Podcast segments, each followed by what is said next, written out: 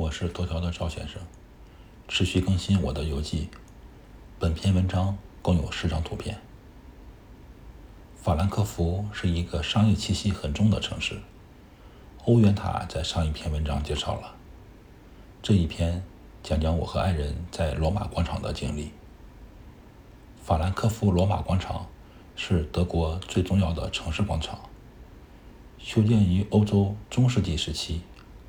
位于法兰克福老城的中心，缅因河铁桥以北，西侧为市政厅，东面两百米就是该市的发源地——法兰克福大教堂。广场辨识度最高的一个雕塑如下：这个喷泉的雕塑主体是正义女神朱斯提提亚，左手提天平。右手持一把宝剑。雕像是一六一一年树立的，面向旧市政厅。女神手持象征公正的天平。雕像早期是砂石的，一八八七年换成了铜像。下面的喷泉曾经在加冕仪式时喷出红色和白色的葡萄酒供市民分享。旧市政厅是一排三个屋顶的建筑。我和老婆没有进去，就拍了几张照片，如下。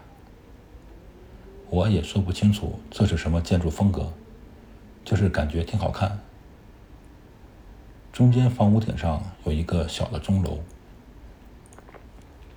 罗马广场是一个挺热闹的广场，有几个我称为艺术爱好者的人在地上画了几幅 3D 画。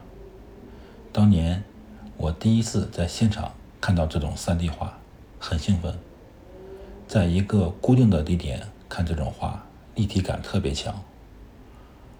我尝试过好多角度拍照，发现照片效果都不好，没有那种身临其境的感觉。